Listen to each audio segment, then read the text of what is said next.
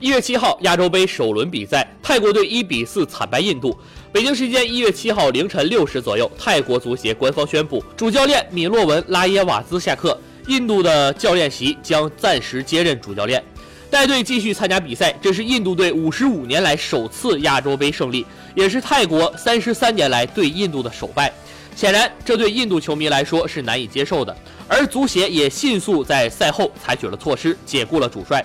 拉耶瓦兹也成为本届亚洲杯最快下课的主帅，也是亚洲杯历史上首个一轮比赛就被解雇的主帅。